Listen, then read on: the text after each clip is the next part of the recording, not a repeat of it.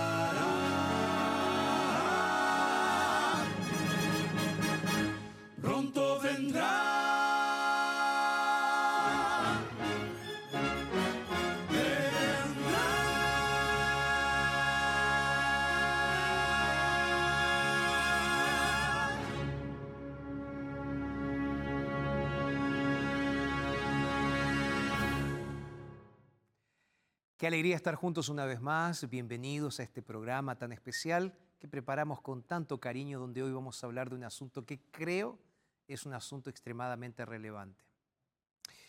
Sabes, yo creo que nunca se ha hablado tanto de libertad como en estos últimos tiempos.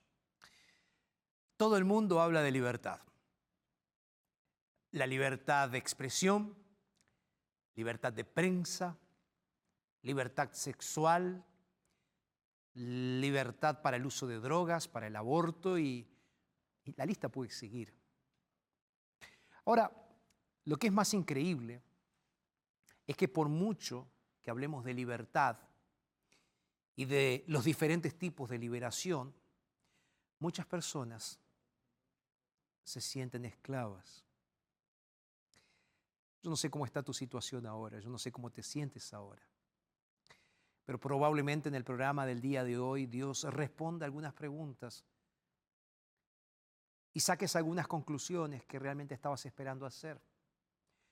Porque muchas veces tú dices, yo quiero ser libre, pero la gran pregunta es, ¿qué es libertad? ¿Y esa libertad realmente te da liberación?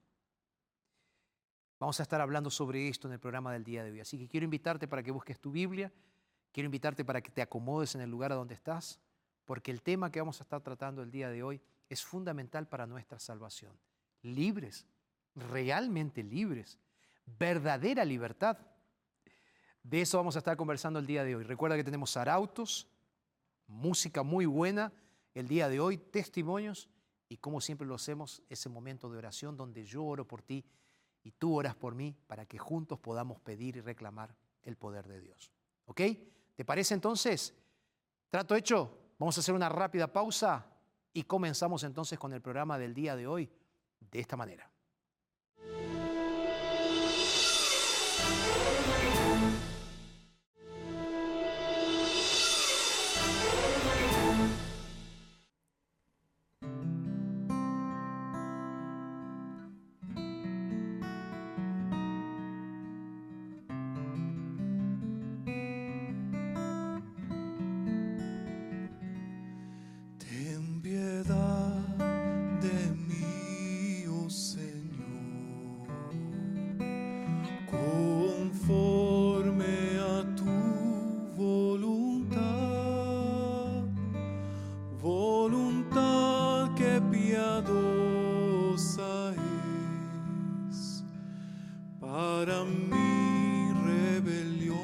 Desaparecer.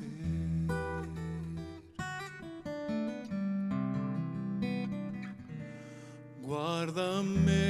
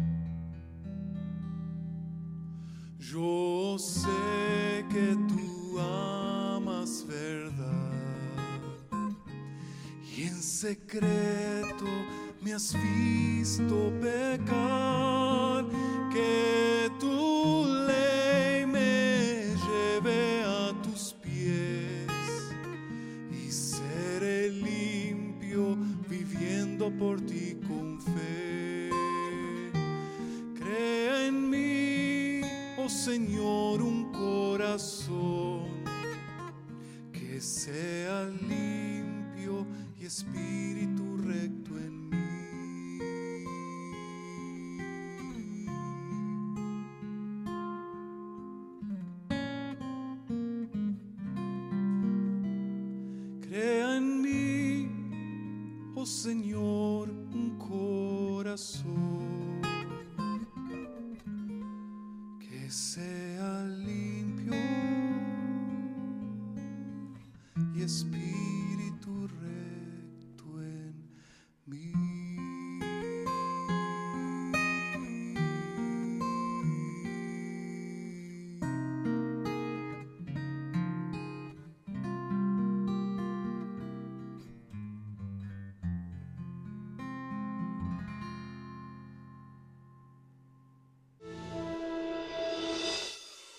contacto con la misión viene desde la infancia. Siempre estaba muy involucrado en la misión, específicamente en los trabajos evangelísticos. Eso era increíble, hacía que mis sábados fueran maravillosos en ese sentido. Los recuerdos más lindos que tengo tienen que ver con algo sobre la misión. El sábado para mí era un momento muy especial, aún más por las cartas misioneras, el boletín informativo de la misión mundial. Todos los sábados se cuentan historias de alguien que estuvo en algún lugar lejano, ya sea en África, en Asia, en India o en China. Y en, es- en esos lugares, eh, muchas veces recuerdo que cerraba los ojos y me veía en esas situaciones como si fuera un misionero. Debido a esas historias, todo lo que viví, los recuerdos que tenía, decidí estudiar teología.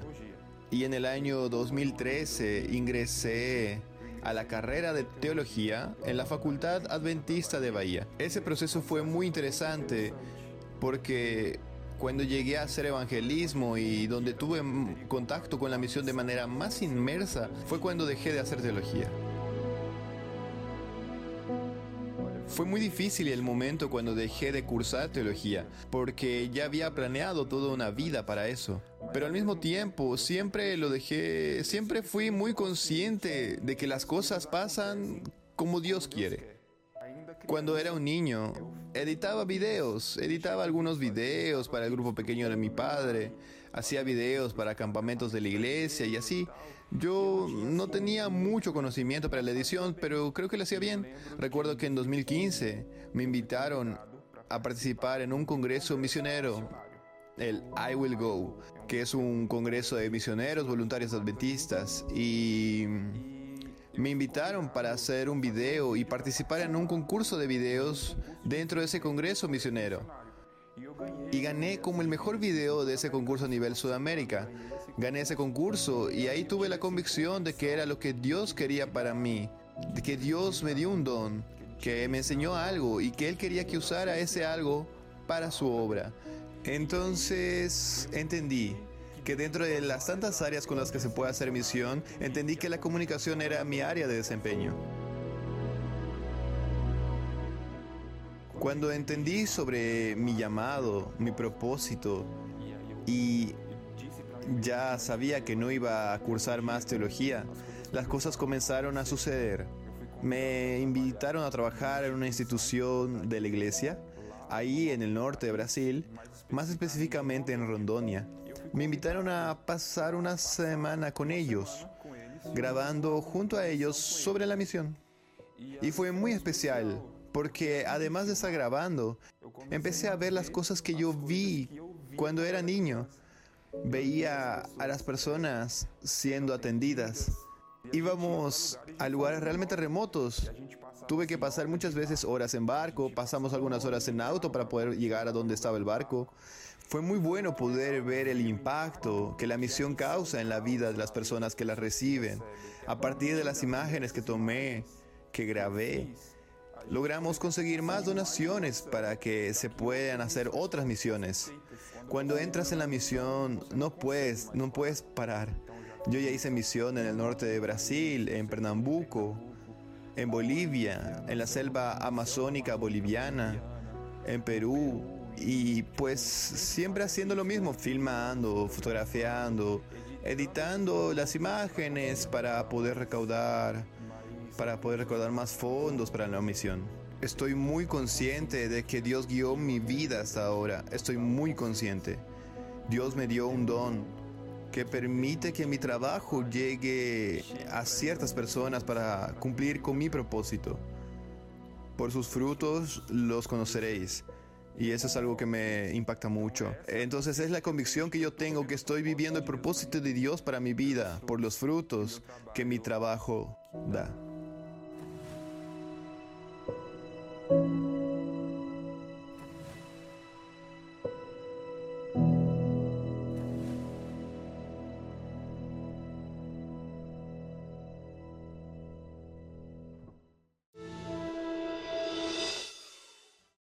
Historia, ¿verdad? Qué lindo es ver el poder de Dios manifiesto en la vida de personas simples, pero personas poderosas en el nombre de Jesús. Amén.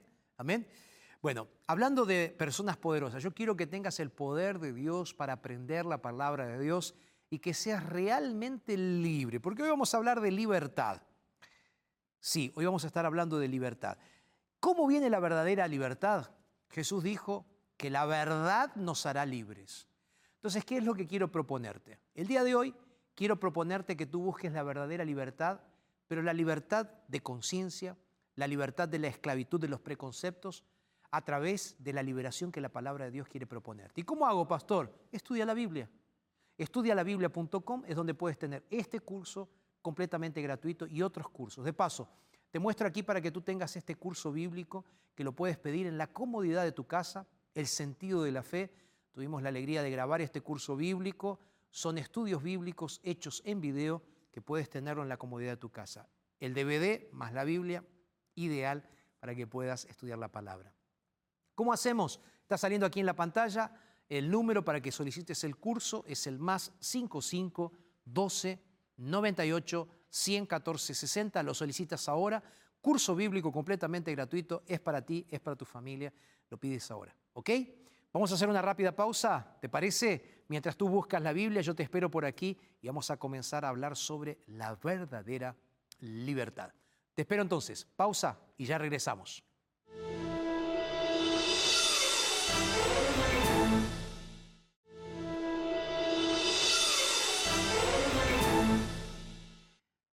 Qué bueno que estás enganchándote con el programa del día de hoy, bienvenido y estamos juntos aquí para estudiar la Biblia. Y como siempre lo digo, antes de abrir la Biblia, a mí me gusta orar, dedicar un tiempo para expresar también nuestros sentimientos a través de la oración a nuestro Dios. Pero sobre todo para pedir la bendición para que podamos estudiar la Biblia juntos. ¿Te parece? Ahí donde estás, cierra tus ojos y vamos a orar.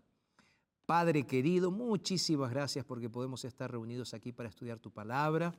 Ahora, Señor, ponemos todo en tus manos, nos entregamos a ti y oramos en el nombre de Jesús. Amén y amén.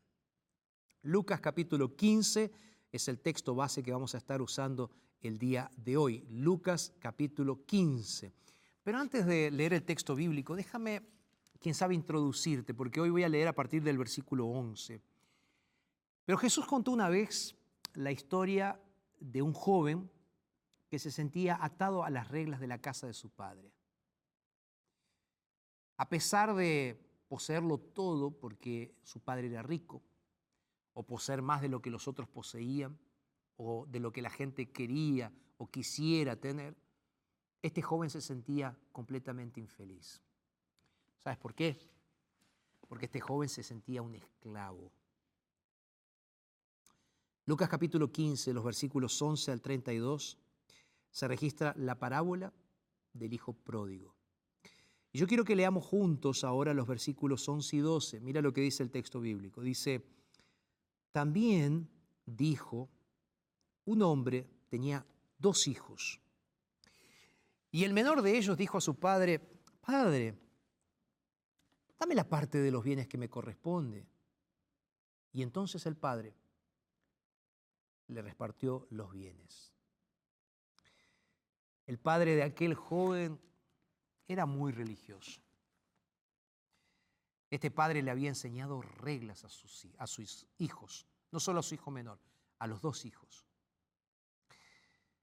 Pero en su cabeza todo era diferente. Porque para el padre las reglas eran extremadamente importantes. Pero es justamente por eso, porque se vio obligado a seguir la religión de su padre, que aquel joven un día decidió tomar una decisión. Algunos piensan que este joven ya estaba harto de escuchar tantos no de su papá. No fumes, no bebas, no mientas, no salgas, no veas, no hagas esto, no hagas lo otro. No, no, no y no. Y este joven entonces se cansó. Él miró a sus amigos de la universidad probablemente, o no sé si había universidad, pero debe haber conversado con sus amigos y pensó que, era, que eran mucho más libres que él. Ellos parecían divertirse mucho haciendo lo que querían. Y él siempre se sintió limitado. Fue en ese momento que él se miró a sí mismo y se preguntó, ¿cuánto tiempo te vas a quedar aquí perdiendo la oportunidad de ser libre, dependiendo de tu Padre? Tienes que aprender de tus propios errores, se debe haber dicho aquel joven. Tienes que ser libre. Fue entonces que Sim demorar más. Entabló aquella conversación franca, sincera, abierta con su padre, que yo acabé de leer, pero yo me imagino esa conversación de la siguiente manera, diciendo, Padre, te amo mucho, te amo mucho. Papá, yo sé que tú quieres siempre lo mejor para mí. Y yo sé que un día tú vas a morir y todo esto va a quedar para mí para mi hermano porque me vas a dejar una herencia, porque tú ya me lo dijiste, papá. Pero sabes qué, papá? He decidido irme de casa. Yo quiero hacer mi propia vida, ya sea que lo haga bien o mal, quiero que sea por mi cuenta. Es muy importante para mí. Y papá, yo te amo mucho, pero ya estás decidido, me voy a ir de casa. Yo creo que con esa sinceridad el joven lo miró a su papá y le dice, papi, quiero hacerte una, petición especial. No sé si me lo vas a hacer o no. ¿Me darías la mitad de, de la herencia? O sea, la parte que me corresponde a mí. Te prometo que nunca más te voy a pedir nada. Te prometo que yo voy a seguir los pasos por mí mismo a partir de ahora. Pero papá, ayúdame. Papá, necesito que me ayudes a ser libre, que me dejes ser libre. Una de las cosas que más me intriga de esta historia, que fue contada por Jesús, es que el padre, aún no queriendo que su hijo se fuera, este padre respetó la libertad de elección de su propio hijo y accedió a darle el dinero para que su hijo se fuera de casa. Si te pones a pensar, es un tanto loco, ¿no? Que el papá hiciera esto. Aquel joven entonces se fue de casa para ser libre. Totalmente libre, como él pensaba. Ahora bien, la gran verdad es que en este mundo, y perdón que te lo voy a decir así tan francamente y tan fríamente, pero en este mundo nadie es totalmente libre. ¿Cómo, pastor? No, no, nadie es totalmente libre. Todos somos esclavos y por eso nos sentimos confundidos. ¿No me crees? Te lo puedo demostrar si quieres. Te lo voy a demostrar. Mira, o tú eres esclavo de las reglas o vas a ser esclavo de las consecuencias de no seguir las reglas. Por ejemplo, leyes de tránsito. Si tú sigues las leyes de tránsito, ok, si no vienen accidentes o multas. Entonces eres o esclavo de las leyes de tránsito o esclavos de las consecuencias del accidente y la multa. Leyes de salud o enfermedades. Si tú sigues las leyes de salud, puede ser que prevengas enfermedades. Si no sigues las leyes de salud, las consecuencias es la esclavitud de las enfermedades. Del amor de una persona o envejecer, esclavo de la, de la soledad. Es decisión. Entonces todos somos esclavos de algo. La gran cuestión es que todos tenemos que elegir a qué nos queremos esclavizar. Esa es la triste, dura, difícil realidad. Entonces, si tú estás cansado de las buenas reglas y quieres liberarte de ellas, tú tienes que saber algo. Tú puedes transformarte en un esclavo de las consecuencias terribles que trae no seguir las reglas. Eso es lo que muchas veces siente la gente. Algunos se sienten esclavos porque tienen reglas, otros porque nunca las tuvieron. La pregunta es, si tú eres de cuál de los grupos? ¿De los que se sienten esclavos de las reglas o se sienten esclavos de la nada, de no tener esas reglas? Pues bien, mira, precisamente con personas como nosotros, con esas dudas, con esas dificultades, es con las personas que Jesús hablaba. De hecho, quiero decirte algo, tú eres de esas personas que se apega a las reglas probablemente. Bueno, Jesús estaba hablando con ellos. Y a decir verdad, realmente estaba hablando de este tema de la libertad, Jesús, con personas que se sentían libres. Era un grupo de judíos que se sentían totalmente libres. Entonces, de repente Jesús dijo una frase que les molestó muchísimo. La frase está registrada en San Juan capítulo 8, verso 32. El texto bíblico dice lo siguiente, y conocerán la verdad y la verdad los hará libres. Conocerán la verdad y la verdad los hará libres.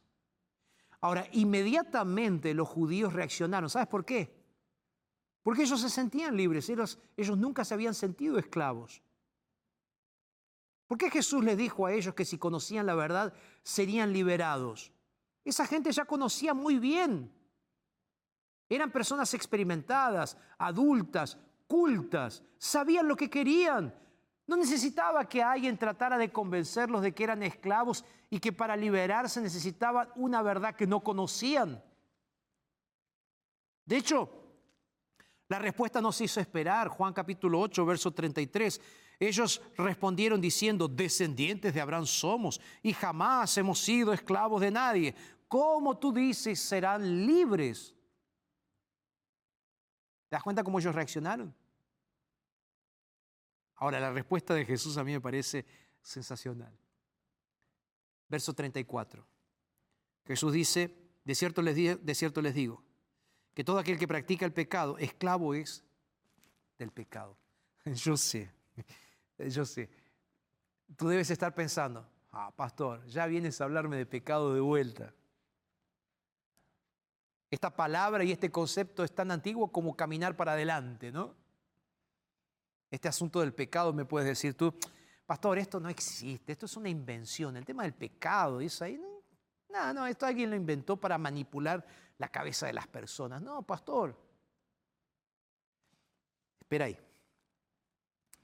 No saques conclusiones precipitadas, por favor, porque la Biblia tiene algo para decirte. Pero antes que nada, déjame decirte claramente lo que dice la Biblia.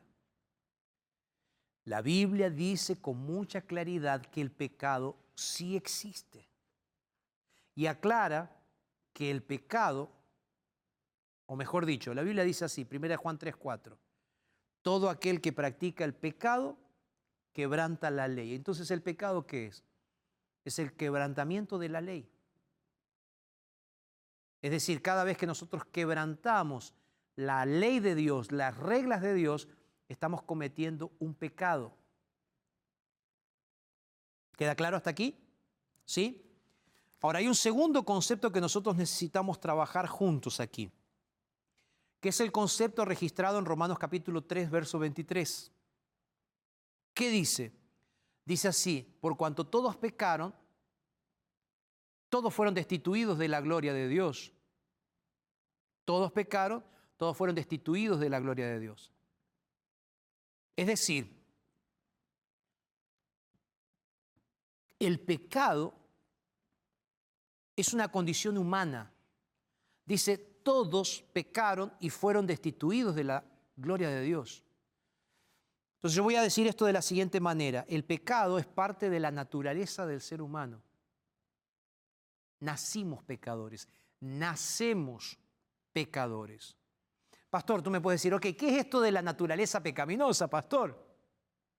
Eso quiere decir que todos los que nacemos en este mundo ya nacemos pecadores. ¿Tú crees que esto lo estoy inventando yo mismo? No, esto lo dice la Biblia. Así que debes prestar mucha atención a lo que te voy a decir. Te voy a hacer dos preguntas importantes. ¿Te gusta hacer lo bueno? ¿Te gusta hacer lo bueno? O a veces te gusta hacer lo que a ti te gusta y no siempre lo que a ti te gusta es tan bueno como parece que es. Mira, vamos a pensar juntos, ¿ok? Tú dices que te gusta lo bueno, pero en realidad no te gusta lo bueno. ¿Sí o no? Por cierto, a todos nos gusta, en teoría, lo que es bueno. Nos gusta comer aquello que es rico, nos gusta comer aquello que nos hace bien o no tan bien muchas veces. Nos gusta lo que nos hace sentir bien, pero ¿será que realmente nos gusta lo bueno? O a veces nos gusta lo que no es tan bueno. Y esto lo digo en todos los aspectos de la vida. Imagínate en este momento que te estoy describiendo una rica torta en la cual le vamos a poner algunos ingredientes. ¿Te estás imaginando? Entonces a esta torta le vamos a poner un mousse de dulce de leche. Vamos a ponerle un poco de brigadeiro. Le vamos a poner un poco de chocolate. Le vamos a poner también una pizca de vainilla y vamos a hacer una rica torta. Pero en el medio de todo esto vamos a poner una zanahoria cruda. Y ahí. Hay algo que no encaja, tú me dices, ¿no? Tú me puedes decir, ah, pastor, me encanta esto, sí. ¿De verdad? ¿De verdad? Chocolate, dulce de leche y una zanahoria. La zanahoria es saludable, tú me dices, claro. ¿Y las otras cosas? Alguien dijo por ahí que a veces las cosas que no son saludables son las más ricas. El ser humano tiene una tendencia muchas veces de buscar las cosas o que no hacen bien o que no son tan buenas. Mira, voy a poner un ejemplo. Si yo estuviera ahora caminando y de repente me tropiezo con esta alfombra y me caigo y esto queda grabado.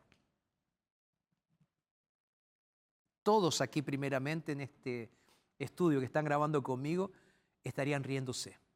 Todos arriba donde está el, switcher, donde está grabando, también estarían riéndose. Y tú te estarías riendo. ¿Sí o no? Yo sé que solo de imaginarte dirías, el pastor Jorge se cayó y ahí comenzarías a reírte. Es que esto es gracioso, ¿verdad? Ver a los otros tropezándose. Ahora, ¿qué pasaría si tú estuvieras aquí? ¿Te, querrías caer enfrente de los demás? Claro que no. Ahora, ¿te diste cuenta que los videos en TikTok, en Internet, la gran mayoría de los videos que se hacen virales son desgracias que le suceden a las otras personas. Se caen en bicicleta, se caen de, se caen de skate, se caen de la casa y la gente se ríe y lo comparte. Mirá, nos reímos de la desgracia ajena. Nos parece divertido reírnos de la desgracia ajena. Ahora, ¿alguna vez te pusiste a pensar, te detuviste a pensar que esto no es divertido, que esto Es algo extraño el reírnos de personas que, que se lastiman. Y ahí viene la pregunta, ¿por qué? ¿Por qué? Eh, Yo ya te lo dije. Nacemos con la tendencia de gustarnos las cosas malas o lo que le hace mal a los otros. Somos así desde que somos pequeños.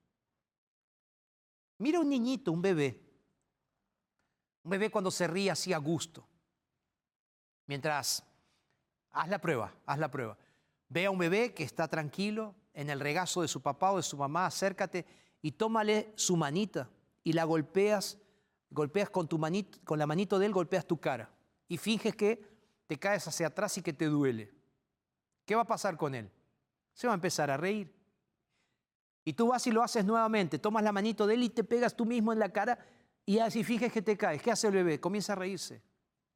Y empieza a reírse muy fuerte. Y lo haces por tercera vez, por cuarta vez. Y ahí el bebé está delante tuyo riéndose de qué? De algo que en teoría te hizo mal. ¿Te das cuenta? Que de hecho nacemos de esta manera.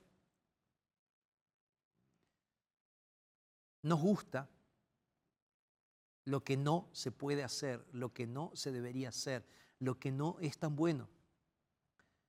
Lo mismo pasa con el alcohol, lo mismo pasa con el cigarrillo, lo mismo pasa con las drogas, lo mismo pasa con la pornografía, lo mismo pasa con el engaño, lo mismo pasa con diversas situaciones. Vamos a ser sinceros. Nadie nace en este mundo con el deseo profundo de ir a la iglesia o disfrutando de leer la Biblia o muriéndose de ganas de dar la vida por Jesús. No, vamos a ser sinceros. Es debido a eso que cuando llega el comienzo de un nuevo año, terminamos haciendo promesas interminables y, planes incumplibles que muchas veces lo dejamos atrás. Porque decimos, bueno, el nuevo año va a ser diferente, hacemos algunas promesas interesantes. O sea, es lo que nos gustaría hacer, es el bien que nos gustaría hacer, pero que nunca hacemos o que no podemos hacer. Y seguimos en, esa, en ese círculo vicioso constantemente de no poder hacer aquello que nos gustaría hacer y que sabemos que tenemos que hacer. Y sabes, el apóstol Pablo describe esto de una manera fantástica, fantástica. Porque él, en Romanos capítulo 7, eh, a partir del verso 19, él dice algo muy interesante. Él dice más o menos así, no entiendo lo que me pasa. No entiendo lo que hago. Dice, porque quiero hacer lo bueno y lo bueno que quiero hacer no lo hago, al contrario. Hago precisamente lo que detesto hacer en teoría. Entonces, muchas veces no sé lo que me pasa, dice Pablo. Cuando quiero hacer el bien, solo puedo hacer el mal.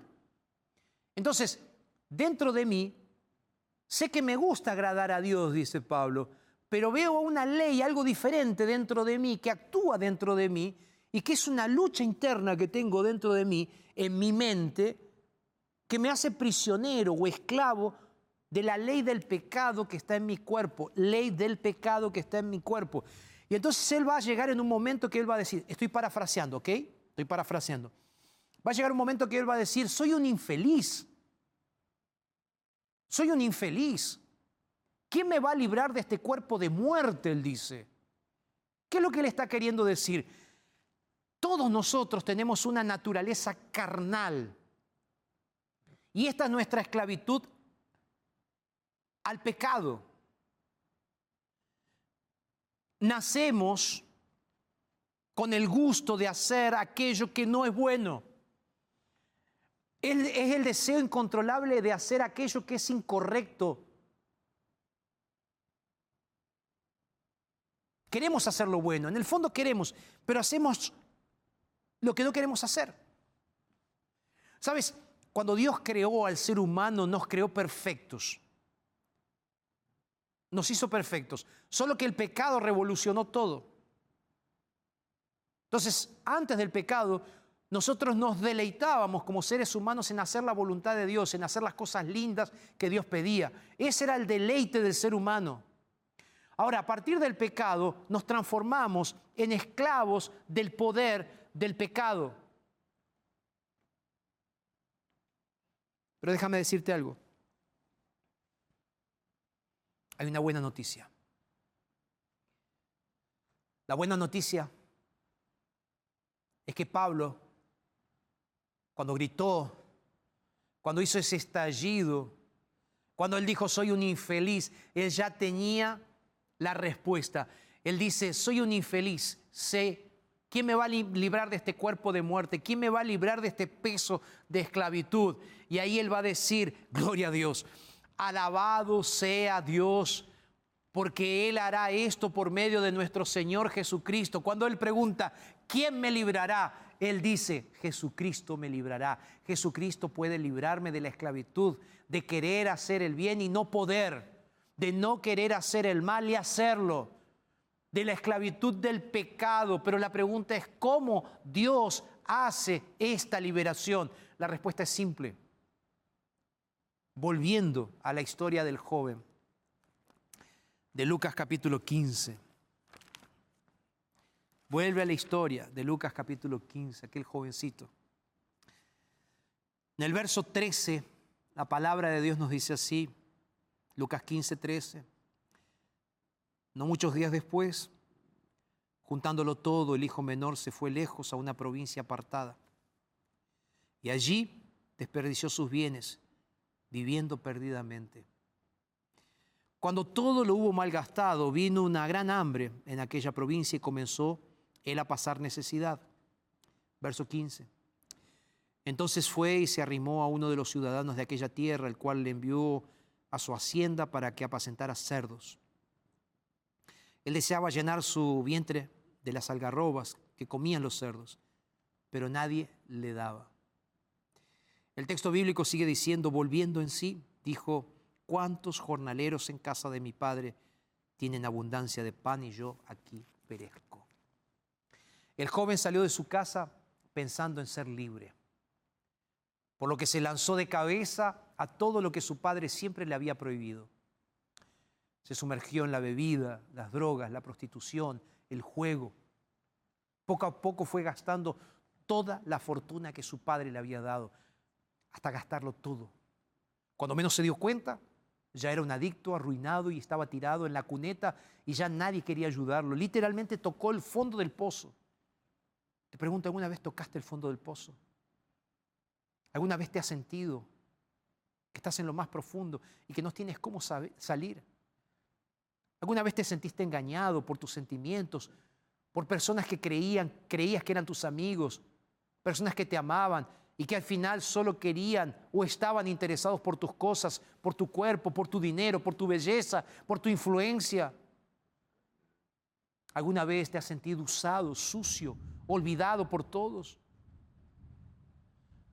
A veces en la vida tocamos fondo y pensamos, Dios mío, toqué fondo, no puede ser peor, no puede ser peor. Entonces de repente terminamos descubriendo que la vida aún podría empeorar. Algunos inclusive somos capaces de aprender de los errores de los demás, pero otros necesitamos tocar fondo en nuestros propios errores para detenernos, pensar, reflexionar y volver a Dios. ¿Sabes cuando aquel joven que estaba entre los cerdos, como leí en el texto bíblico, se vio en aquella situación de desgracia? Él volvió en sí. Jesús dice, aquel joven volvió en sí. Volvió en sí y pensó, ¿Cuántos de los esclavos de mi padre tienen comida de sobra y yo me muero de hambre aquí? El joven entró en sí, volvió en sí y él dice, volveré a la casa de mi padre y diré, Padre, he pecado contra Dios y contra ti y ya no merezco ser llamado ni siquiera tu hijo. Y en el grito de angustia de aquel joven, él dice, acéptame por favor como uno de tus esclavos. ¿Cómo él no quería ser libre? Y ahora está pidiendo para ser por lo menos uno de los esclavos. ¿Sabes lo que significa volver en sus sentidos?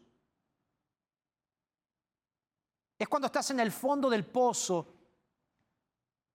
experimentando toda la basura del pecado y de repente dices, yo no puedo seguir en esta vida.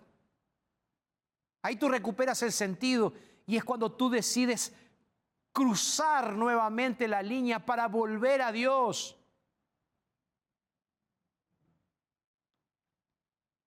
¿Quién sabe pensaste en quitarte la vida?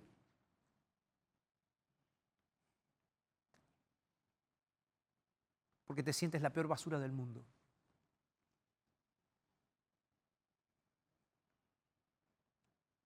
Pero en ese momento sientes la voz de Dios.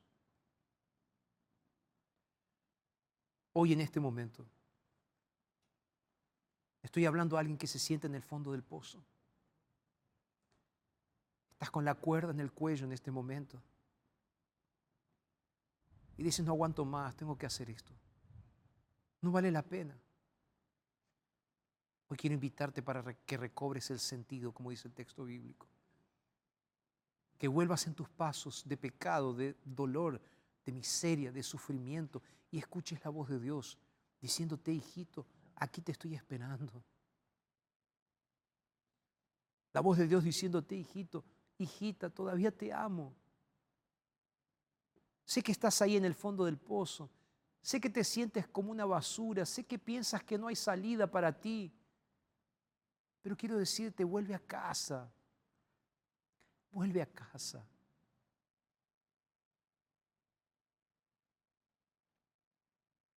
Aquel joven sintió esa voz. Y ahí decidió volver para casa. Fue como si una película pasara por su mente, recordando los años de convivencia con su papá.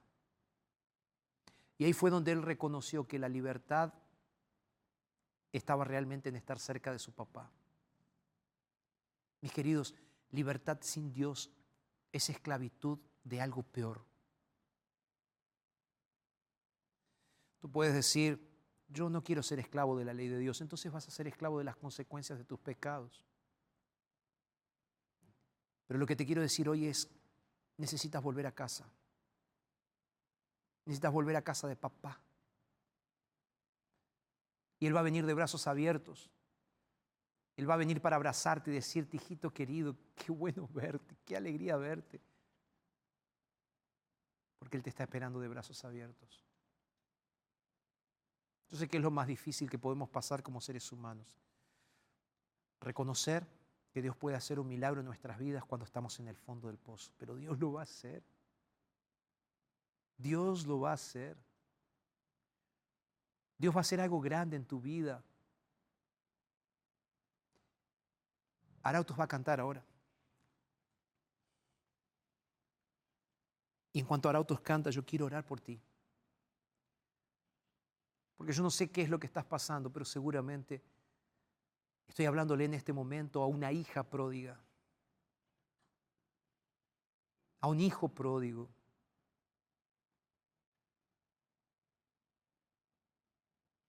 Tú decidiste escaparte de Dios, pero te estás dando cuenta de que sin Dios todo es realmente vil, vano, inútil. La Biblia dice que aquel joven, cuando se dio cuenta de su situación, se levantó y volvió a casa. La Biblia dice que cuando el joven todavía estaba lejos, el padre dejó todo lo que estaba haciendo, sintió compasión de él, corrió, lo abrazó y lo besó. Casi no le dejó dar el discurso a su hijo. Y el padre le dijo, bienvenido a casa padre no le dijo, wow, qué olor a cerdo que tienes, qué ropa asquerosa que tienes, ¿dónde está tu dinero? No le dijo nada de eso. Simplemente lo abrazó, lo besó, lo perdonó y lo recibió. Yo quiero orar contigo en este momento. Pero antes de la oración quiero pedirle a Arautos que canten. Quédate ahí porque después de esta música yo quiero hacerte una invitación especial. Así que Arautos va a cantar ahora. Yo voy a estar aquí, orando por ti y para orar por ti. Si en este día tú quieres abrazar la vida en Cristo Jesús, si quieres darte una nueva oportunidad, hoy es el día de salvación. Vuelve a casa. Vuelve a casa hoy. Hoy es el día. Arautos, por favor.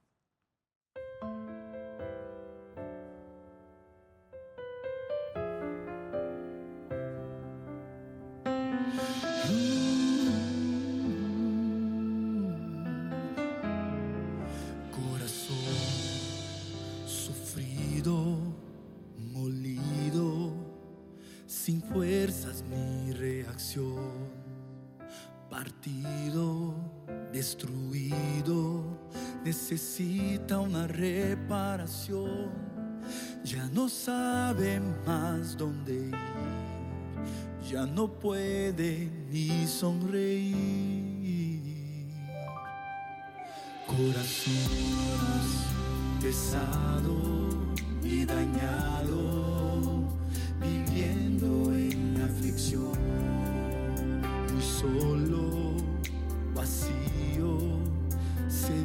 de amor y atención, va buscando una explicación, va sin rumbo, sin dirección.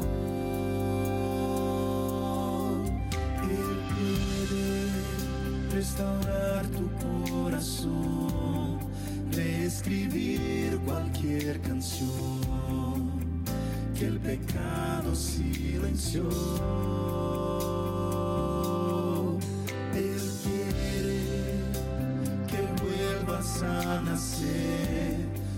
Que perdiste rehacer y darte un nuevo amanecer. Él te da el valor e insiste en devolverte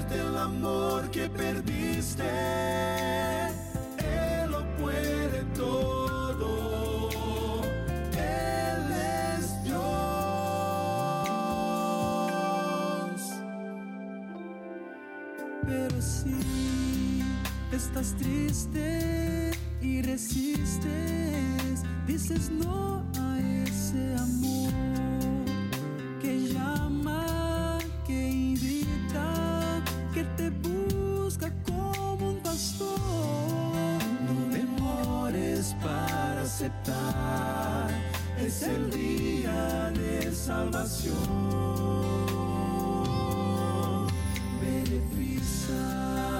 Corriendo, no esperes, no lo dejes para después. Elige, decide y vuelve hoy a Jesús. No importa lo que pasó, lo que importa